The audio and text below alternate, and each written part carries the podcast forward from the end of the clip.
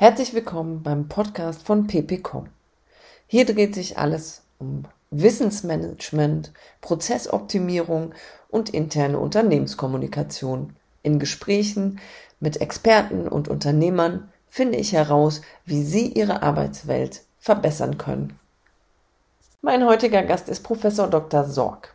Wir unterhalten uns über Content Management Systeme, darüber, was leider im Umgang mit denen immer noch falsch gemacht wird und darüber, wo man sie wirklich sehr gut benutzen kann und einsetzen sollte. Unter anderem geht es auch um das Thema Technikakzeptanz bei Mitarbeitern. Ich wünsche Ihnen ganz viel Spaß und vor allem viele gute Impulse beim Reinhören. Ja, herzlich willkommen, Professor Dr. Sorg, Geschäftsführer der Beyond Management GmbH. Ich bin äh, sehr froh, dass Sie sich heute die Zeit genommen haben, mit mir dieses Gespräch zu führen. Herzlich willkommen im Podcast. Herzlichen Dank, ich bin gerne dabei. Wunderbar. Ähm, ich denke, am besten ist es, wenn Sie selber unseren ZuhörerInnen einfach mal ein paar Worte zu Ihnen als Person und auch zu Ihrem unternehmerischen Wirken erzählen, wenn Sie selber einfach mal sagen, was Sie so in den letzten Jahren getrieben haben. Ja, Sie sehen ja, dass ich jetzt eher zu den Senioren gehöre. Das ist also nicht so verbergen. Also insofern habe ich hier eine lange Lebenserfahrung und auch eine entsprechend umfassende Berufserfahrung. Und die hat natürlich bestimmte Abschnitte, die für mich prägend waren und die insgesamt äh, die Botschaft haben, dass ich äh, bestimmte Dinge sehr komplex oder vielfältig sehen möchte. Und deswegen ganz kurz ein paar Hinweise auf die wichtigen Stationen meiner persönlichen Lebenserfahrung und äh, die dann auch letztlich geprägt haben, was ich in Sachen Enterprise Management Content Management tatsächlich treibe und wie ich es dann auch verlässlich verarbeite und in Empfehlungen umsetze. Also zunächst mal, ich bin von der Natur aus Betriebswirt. Ja, ich habe äh, Betriebswirt studiert. Ich habe dann lange Jahre an der Universität gearbeitet als Forschungsassistent. Das war insbesondere insofern von Bedeutung, als ich in dieser Zeit letztlich, wenn Sie so wollen, die, die Taufe bekommen habe, was die Technologieforschung anbetrifft. Ich habe damals in den 70er Jahren, das ist also lang her, habe ich äh, die Informationstechnologie, die damals en vogue war und also auch hochmodern, wie Faxtechnologie zum Beispiel, erste äh, Personal Computer Funktionalitäten und ähnliches ausprobiert und auch in Feldversuchen gemeinsam mit der Hochschule und, und, der Industrie untersucht, was es eigentlich bedeutet, wenn Organisationen mit neuen Technologien konfrontiert werden, was dort falsch gemacht wird, wie gewissermaßen auch bestimmte Technologien einsickern können, auch dysfunktional wirken können. Ich will also damit sagen, im Grunde genommen habe ich die äh, Historie der äh, technischen Kommunikationsmedien von der Anwenderseite her in den letzten 50 Jahren sehr hautnah verfolgt und das hat mich natürlich auch geprägt. Das bedeutet im Klartext, ich habe dann nach der Forschungsarbeit, äh, die ich in etwa fünf, sechs Jahre ausgeübt habe, habe ich ein Unternehmen gegründet, eine Firma IoT, Dr. Sorge Unternehmensberatung, die hat im Schwerpunkt im Prinzip Projekte gemacht, die sich mit der Einführung von, wenn Sie so wollen, Enterprise Content Technologie beschäftigt hat. Das waren also damals Dinge, die einfacher waren, als sie heute äh, verfügbar sind. Das waren Mail-Systeme, das waren Dokumentenmanagementsysteme, das waren äh, natürlich kombinierte Systeme, es waren Ablagesysteme, Archivsysteme. Damals alles mehr oder weniger hochgradig standalone technisch orientierte ähm, Systeme, die äh, enorm viel Geld gekostet haben und äh, entsprechend natürlich von den Unternehmen mit, mit, mit Argusaugen be, beäugt worden sind, so nach dem Motto, äh, wir haben Zweifel, dass das also tatsächlich den Effekt bringt, den wir den, durch die finanzielle Belastung tatsächlich äh, haben, äh, fördern müssen. Der, der Punkt ist der, wir haben in den 80er Jahren im Prinzip Technologien gehabt, die interessant waren, die auch von der Funktionalität äh, den heutigen ECM-Technologien eigentlich nicht sehr viel nachstanden, aber sie waren um ein unglaubliches Vielfaches teurer. Und äh, das hat natürlich auch die Kultur geprägt, mit der dann die Technologien zum Einsatz kamen. Also man hat zum Beispiel in den 80er Jahren sehr viel versucht zu zentralisieren. Das heißt, man hat Beispiel, klassisches Beispiel Schreibautomaten. Ich habe äh, eine Zeit gehabt, habe ich bei einer Automobilfirma äh, Textautomaten einfü einführen geholfen und habe dann insbesondere dafür gesorgt, dass die organisatorisch ausgelastet werden. Das hieß in dem Zusammenhang, dass die Maschinen damals mal sage und schreibe 75.000 Mark gekostet haben. Stellen Sie sich mal das vor, für ein Textsystem, was so viel konnte, was heute also jede, jedes, jedes Handy äh, spielerisch äh, um das 50-fache übertrifft und sowas musste man dann natürlich den ganzen Tag beschäftigen. Man hat also im Prinzip organisatorisch dafür gesorgt, dass äh, im Prinzip Leute da waren, die sechs, acht Stunden am Tag tatsächlich diese Maschinen benutzt haben, sodass es sie irgendwie rechnete. Und äh, das war natürlich auf der anderen Seite, Sie ahnen es schon, wenn Sie das hören, äh, eine Bananenschale, die in vielerlei Hinsicht auch zu äh, entsprechenden negativen Erscheinungen geführt hat, zu über, Überzentralisierung, über, zu Frustration, zu arbeitswissenschaftlichen Belastungsfaktoren, die dann letztlich auch zu, zu, zu Auseinandersetzungen mit Gewerkschaften geführt haben. Es war also im Prinzip eine spannende Zeit, wenn Sie so wollen, die 70er und 80er Jahre, und da hat sich sehr vieles getan auch unter dem Aspekt, dass äh, Technologie und auch insbesondere ECM-Technologie äh, nicht nur eine er erhebliche Ersparnis von Arbeit und Effizienzsteigerung darstellt, sondern dass es eben auch neue Belastungsfaktoren und Anforderungen an die User stellt, die vorher gar nicht übersehen werden konnten und die zum Teil auch hochgradig überraschend auf die Firmen eingeprasselt sind und entsprechend ähm, fremdelnd zur Kenntnis genommen worden ist. Also es ist nicht so, dass Sie davon ausgehen dürfen, dass Technologie also damals irgendwie besonders begeistert begrüßt worden ist. Sie ist auch immer beäugt worden und sie wird auch heute noch technologisch beäugt und kritisch beäugt, was, was ich sehr begrüße, weil ich den Eindruck habe, dass manchmal äh, die Euphorie, äh, die jetzt auch von den Herstellern ge, geheizt wird, angeheizt wird, gewissermaßen übersieht, dass ein Unternehmen, eine Organisation bestimmte Eigenschaften hat, äh, die dazu führen, dass man bestimmte Technologien einfach sehr vorsichtig und mit, ein, mit Einfühlvermögen und letztlich auch strategisch ähm, klar strukturiert einführen, äh, betreiben muss. Ansonsten kann es sein, dass also relativ schnell äh, die Begeisterung einer, wenn ich so will, substanziellen Ablehnungshaltung weicht. Ja, vielen Dank. Also da war ähm, schon allein in Ihrer Vorstellung sehr viel Interessantes äh, drin. Also genau diese 50 Jahre Technikerfahrung, die Sie mitbringen, ähm, haben mich sehr gereizt, Sie hier in den Podcast zu holen. Und es hat sich schon in den ersten fünf Minuten äh, quasi für mich bestätigt. Ähm, ja, ich bin auf Sie aufmerksam geworden, als ich zum Thema Wissensmanagement ein Research gemacht habe für äh, mein, ähm, meine eigenen Dienstleistungen quasi, um da Kunden einen Mehrwert zu bieten und habe bei diesem Research ein YouTube-Video entdeckt, das ich glaube 12, 15 Jahre alt war. Ähm, ist ja schon fast eine Rarität. Äh, ältere äh, Videos werden ja oft einfach auch verdrängt, verschwinden im schwarzen Loch Internet. Und ähm, bei diesem Interview berichten sie darüber, dass das ähm, Benutzen von E-Mails in Unternehmen ähm, keine echte Struktur hat. Sie sprechen vor allem auch über Compliance-Regeln, die es nicht gibt und äh, dass eigentlich jeder privat darüber entscheidet, wer jetzt mit einer E-Mail verfährt, wem er sie weiterleitet oder, oder eben nicht weiterleitet und dass dabei auch sehr viel Wissen verloren geht.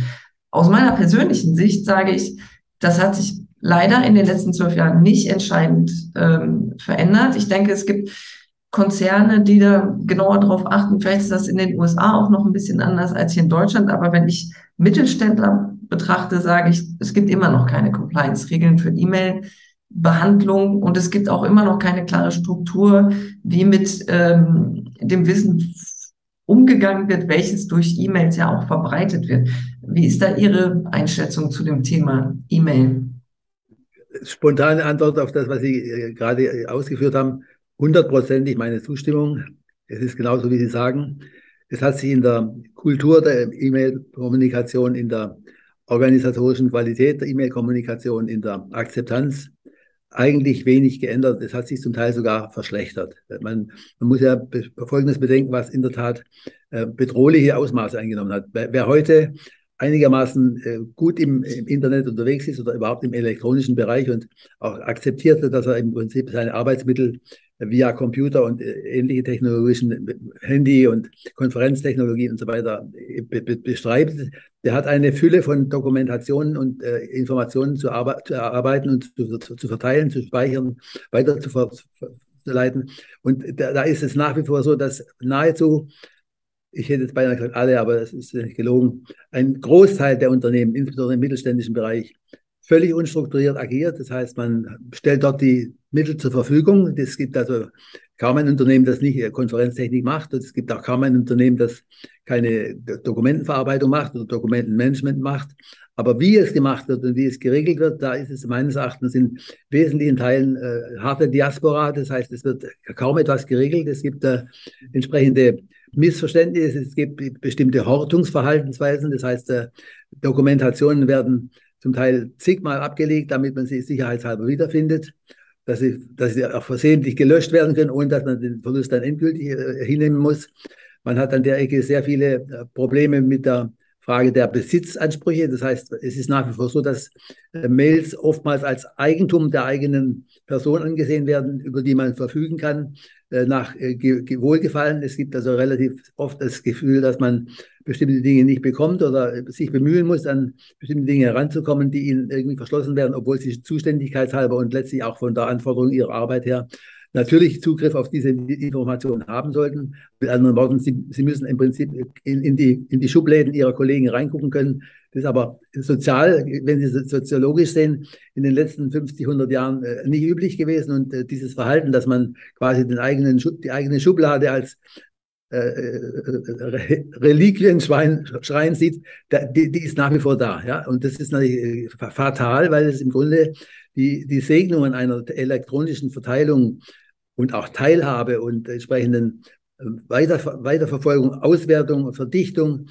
Organisation, alle diese Segnungen, die letztlich in der technologischen Möglichkeit liegen, letztlich links liegen lässt. Äh, ich will es anders ausdrücken, die, die elektronische Darstellung von Informationen und Kommunikation wird eben nicht genutzt, um organisatorisch auf ein neues Niveau zu kommen, auch leistungstechnisch auf ein neues Niveau zu kommen, sondern man äh, elektrifiziert im wahrsten Sinne des Wortes. Man, man, man, man elektronisiert Abläufe und Gegebenheiten und ohne zu erkennen oder zu wollen, dass dann auch die entsprechenden Möglichkeiten im Sinne der Teilung, der, der Optimierung, äh, der Bereitstellung und der äh, letztlich äh, optimalen Ver Verarbeitung der Informationen mit berücksichtigt wird. Das will man zum Teil auch gar nicht. Und äh, natürlich gibt es da an der Ecke auch meines Erachtens zu wenig Impetus von den Führungskräften und von der Geschäftsführung, die auf das Thema äh, ECM, also Enterprise Content Management und das dahinterstehende Thema, dass wir in dieser äh, Wissen, Wissenschaft, wenn Sie so wollen, oder dieser Technologie, den Zusammen, die Zusammenführung von den verschiedenen Informationsarten zu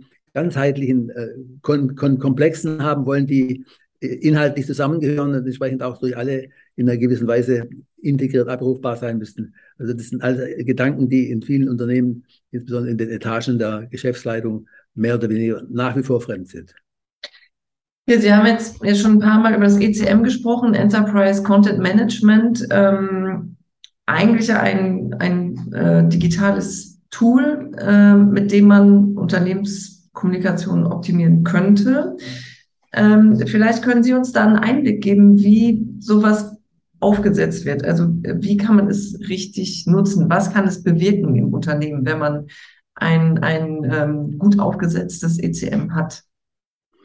Also zunächst mal ist ganz wichtig, ECM ist nicht ein irgendwie geartetes Gerät oder eine Hardware, die bestimmte, bestimmte Charakteristika hat. Also gibt es eben sehr viele unterschiedliche Ausprägungen. Also Im Grunde genommen ist ECM eine Anwendungskultur, eine Anwendungsidee, die über verschiedene Trägersysteme zusammengebunden werden kann und entsprechend der sachlichen Erfordernis bei Unternehmen individuelle Darstellungen haben kann. Also zum Beispiel ist es äh, für, für viele Unternehmen eine relativ interessante Sache, dass man äh, Informationen, die man aus der ERP-Welt, also aus der äh, betriebswirtschaftlichen Informationswelt hat, mit, mit äh, ergänzenden Informationen füttert oder kombiniert, die dann eher, eher der, der dokumentarischen Seite äh, innewohnen. Das heißt, also, es gibt Dokumente, es gibt Kommentare, es gibt Gutachten, es gibt Auswertungen, es gibt äh, Zertifizierungen, es gibt Verträge, also es gibt sehr viele Informationsobjekte, die nicht so strukturiert sind, dass sie der ERP-Welt so ohne weiteres zugänglich wären. Und äh, umgekehrt, die ERP-Welt lebt von ihren Zahlen und Daten und hat aber oftmals dann Interpretationsnotwendigkeiten zur Folge, die dann aus der schlecht strukturierten Kommunikations- und Wissensecke kommen müssen. Das heißt, es sind äh, wissenschaftliche, wissen, wissentliche Gedanken, wie zum Beispiel Dokumente und ähnliches dann zuzuspielen, dass insgesamt Zusammen, Zusammenarbeit von ERP-Systemen und dokumentarischen Systemen, so Dokumentmanagement-Systemen, Archivsystemen, dann tatsächlich so funktioniert, dass die beiden zusammenarbeiten und eine gewisse Art von Effizienzsteigerung, möglicherweise auch eine gewisse Art von Synergie ermöglichen. Äh, von daher gesehen muss man äh, einfach deutlich sagen, es gibt bestimmte traditionelle Wege, in denen die Dokumentation und die ECM-Architektur aufgebaut wird, aber es ist, es ist keine generelle Regel, es ist also nur beispielhaft. Also es ist zum Beispiel typisch, dass Unternehmen anfangen zunächst mal äh, tatsächlich ERP-Systeme mit zusätzlichen Informationen zu versorgen, indem man Zugriff auf Dokumente schafft oder Dokumente, Dokumentationssysteme anhängt, sodass insgesamt der Wert der ERP-Applikationen für die Unternehmensgesamtheit größer wird, dass also der Zugriff von Mitarbeitern besser funktioniert und dass auch insbesondere eine inhaltliche Interpretation der Daten leichter möglich ist, eine Aktualisierung der Daten in einer schnelleren Weise erfolgt, als es wie der bisher in vielen Fällen der Fall ist. Warnung, Vorwarnung. Wir müssen natürlich sehen, es ist nicht so, was oft äh, ja, vermittelt wird als Eindruck, es ist nicht so, dass die sogenannte Content-Management-Seite, das heißt Dokumentenmanagement-Seite, Archivierungsseite, Vorgangsbearbeitungsseite, Prozessoptimierungsseite äh, grundsätzlich unreif ist und in der Applikation letztlich unvollständig und ausbaufähig und die ERP-Welt perfekt. Äh, es ist leider nicht so. Ich habe in meiner äh, eigenen persönlichen Erfahrung als Berater über die 40, 50 Jahre meines Berufslebens erleben müssen, dass es nach wie vor sehr viele Unternehmen gibt, die mit ERP-Systemen, also mit datenorientierten betriebswirtschaftlichen Systemen, auch miserabel umgehen und auf einem extrem alarmierenden, niedrigen Niveau dort tatsächlich die Applikation fahren und die Möglichkeiten in keiner Weise ausnutzen, die diese Systeme bieten. Und dann ist natürlich auch viel verlangt, wenn Sie dann auf der anderen Seite meinen, dass Sie durch einen Anschluss an eine Dokumentationssystematik, eine, eine, eine Textverarbeitungssystematik, über eine Archivierungssystematik auf einmal einen einen Sprengsatz von, von Vorteilen haben. Im Gegenteil, sie erschweren möglicherweise die Situation, weil im Grunde der, der, der Aufräumeffekt von der, bei der, ER, bei der ERP-Welt zu, zu, zu oberflächlich stattfindet und entsprechend die Voraussetzungen gar nicht da sind, dass die äh, zusätzlichen Möglichkeiten einer Dokumentenmanagement-Technologie tatsächlich nutzbar sind. Das was wären das denn für Voraussetzungen? Also können Sie uns mh, hm, was mitgeben, eine Art äh, Tipp für Unternehmer, die hier zuhören? Das, wie, wie kann ich das denn optimieren, wenn ich feststelle, ich habe so ein System, aber ich äh, sehe gar keinen Verbesserungseffekt im Unternehmen?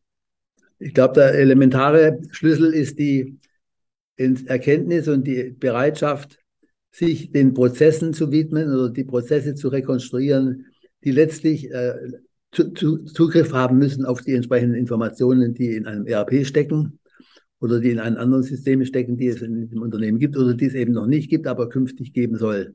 Äh, der Prozessgedanke heißt zum Beispiel, dass man äh, letztlich die Frage stellen muss, was, was, was treibt das Unternehmen an, um, um bestimmte Effekte zu erzielen, zum Einkommen zu erzielen, um, um Produkte zu verkaufen, um Produkte zu produzieren. Das sind ja alles letztlich keine einzelnen Ereignisse, sondern es sind im Prinzip Abläufe, die sie zu einem relativ komplexen Gesamtgeflecht von Prozessen auf, aufblasen. Aber äh, es gibt bestimmte Schlüsselprozesse, die man zunächst mal haben muss und die auf meiner, aus meiner Sicht in der, in der Regel nicht sauber definiert sind. Also es, es gibt da beispielsweise die Möglichkeit, im Bereich der Auftragsbearbeitung festzustellen, dass es eben eine, äh, eine Angebotsstelle bis zur, bis zur Abrechnung und zu, zu, zum Versand und äh, letztlich zur, zur Zustellung des Produkts an den Kunden eine Fülle von äh, Schritten gibt, die aber miteinander verzahnt sein müssen. Und in vielen Zusammenhängen gibt es diese, äh, diese technische Unterstützung dieser Abfolge nicht, sondern es, sind äh, getrennte Systeme, noch zum Teil verklüft, zerklüftet, dass bestimmte Zwischenschritte, die man braucht, um von einem beispielsweise bereitgestellten Dokument äh, zu einer Bestätigung zu kommen, manuelle Schritte dazwischen nach wie vor praktiziert werden und entsprechend natürlich dann der, der, der, Informationsfluss und die Möglichkeiten der elektronischen Beschleunigung und der elektronischen Dokumentation und Automation im Grunde genommen unterlaufen werden. Das ist also eine Sache, die man heute auch nach, nach wie vor bei vielen Mittelständlern feststellt. Bei, bei größeren Unternehmen ist es in der Tendenz deutlich besser, muss man auch mal deutlich sagen. Große Unternehmen haben tatsächlich äh, erkannt, dass sie ihre Prozesse definieren müssen. Schon deswegen, weil ja meistens relativ viele Mitarbeiter von bestimmten Applikationen äh, betroffen sind. Und dort ist es natürlich besonders äh, existenziell, dass dort eine, eine entsprechende integrierte Ablaufsituation da ist. Das heißt, die, die, die Zwischenschritte müssen miteinander verknüpft sein und insofern eine, eine chaotische Entwicklung verhindern.